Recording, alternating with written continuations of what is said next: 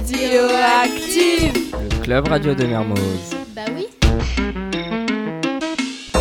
Hygiène, prévention, soins. Bienvenue dans notre émission Santé, notre priorité Aujourd'hui, nous avons le plaisir d'accueillir Madame Bay, infirmière du lycée, ainsi qu'un élève qui préfère rester anonyme pour nous parler de l'addiction aux écrans. Pour la première question, combien de temps passes-tu sur les écrans à peu près? Alors ça dépend. Alors euh, dès que c'est une semaine d'école, je passe à peu près une heure. Et euh, sinon en vacances, euh, ça peut aller jusqu'à 10 heures. D'accord. Et pourquoi as-tu besoin de ton téléphone? Principalement pour rappeler, mais aussi pour jouer aux jeux vidéo. Et est-ce que ça joue sur tes études? Oui, Développe. parce que du coup je me concentre moins sur mon travail. Et euh, pourquoi consacres-tu autant de temps du coup pour les écrans?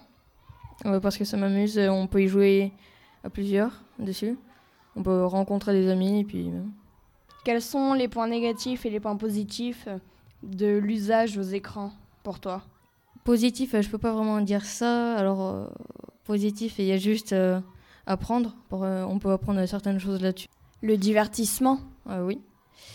Et puis négatif, euh, ça abîme les yeux. Puis Et quand as-tu utilisé un dictionnaire pour la dernière fois? Euh, réellement un dictionnaire. euh, il y a à peu près deux ans, je pense. Et plus. Ok. Et à partir de quand tu penses que tu as commencé à être accro aux écrans? À partir de 11 ans. Pourquoi? Hum, Parce que j'avais trouvé un jeu qui m'avait vachement intéressé. Et du coup, euh, j'y ai accroché. Et tes parents, est-ce qu'ils sont d'accord? Non, parce que justement, ça abîme euh, mes études. Très bien, merci pour ton témoignage. De rien. Après cet émouvant témoignage, Emmanuel, c'est à toi pour les questions à notre infirmière, Madame Bay. Bonjour à toutes nos auditeurs auditrices et nous commençons directement par la première question. Quels sont les méfaits des écrans? Alors, bonjour Emmanuel, bonjour à tous. En effet, les écrans sont nocifs. Alors, nous pouvons distinguer quatre points. Donc d'abord la perte de concentration et la baisse de l'attention qui vont nuire à la réussite scolaire. Une baisse de la qualité du sommeil. Pourquoi? Parce que les écrans produisent une lumière artificielle qui s'appelle la lumière bleue et cette lumière bleue retarde l'apparition, la production de la mélanine qui peut repousser l'heure d'endormissement. Donc on va avoir des enfants, des adolescents qui vont être fatigués, qui vont s'endormir plus tard, qui vont être nerveux, voire stressés. Ensuite, nous avons une baisse de l'activité physique et sportive qui peut entraîner une obésité, une fatigue, des maux de tête, des problèmes aussi de posture. L'adolescent qui va regarder beaucoup les écrans va moins sortir, moins aller faire du sport, va moins avoir aussi des interactions sociales. Donc c'est là mon quatrième point des méfaits des écrans, c'est la baisse des interactions sociales. Au lieu d'aller rencontrer ses camarades, il préférera jouer aux jeux vidéo ou passer du temps sur Internet. Bien. De la deuxième question, quels sont vos conseils pour euh, contrôler les écrans à la maison ou à l'école?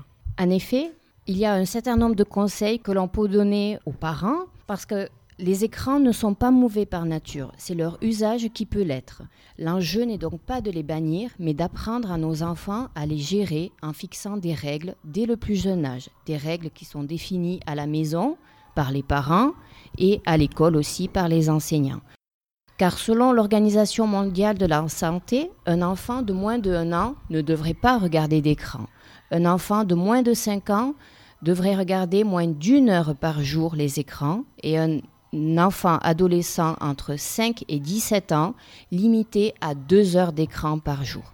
Donc comme on le voit, 2 heures d'écran, c'est pas beaucoup et ça passe vite. Comme on l'a vu tout à l'heure dans le témoignage, beaucoup d'adolescents aujourd'hui passent beaucoup plus de temps devant les écrans. Aujourd'hui, je peux conseiller aux parents qui mettent en place un rôle éducatif à la maison par rapport aux écrans, c'est-à-dire de ne pas laisser les enfants ou leurs adolescents regarder tout seuls la télé ou de surfer tout seul sur Internet, mais de les accompagner, surtout lorsqu'ils sont sur les réseaux sociaux, de leur expliquer qu'il ne faut pas mettre des photos euh, sur Internet, des photos privées de leur vie intime, des photos qui peuvent être blessantes ou qui peuvent être récupérées par des personnes mal attentionnées. Il faudrait ne pas allumer les écrans après le dîner ou même pendant les repas. Cela privilégierait les relations sociales entre les parents et les enfants.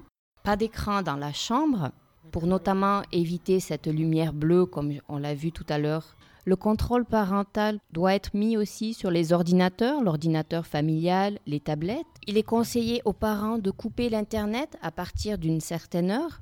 Et ensuite, l'enfant, l'adolescent peut s'auto-réguler lui-même, c'est-à-dire se fixer des créneaux horaires pour regarder les écrans. Quand il rentre de l'école, voilà, il fait ses devoirs, et puis à 17 heures, pendant une heure, il se met un réveil s'il en a besoin. Pendant une heure, il va regarder la télévision.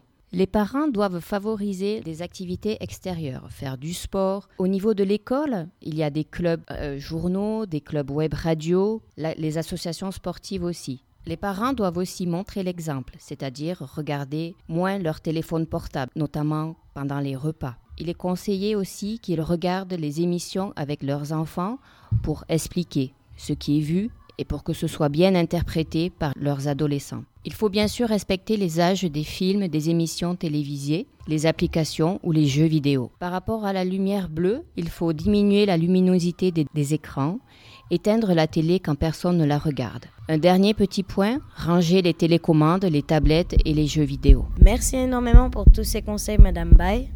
C'était l'émission Santé, notre priorité, présentée par Colette à bientôt sur Radioactive.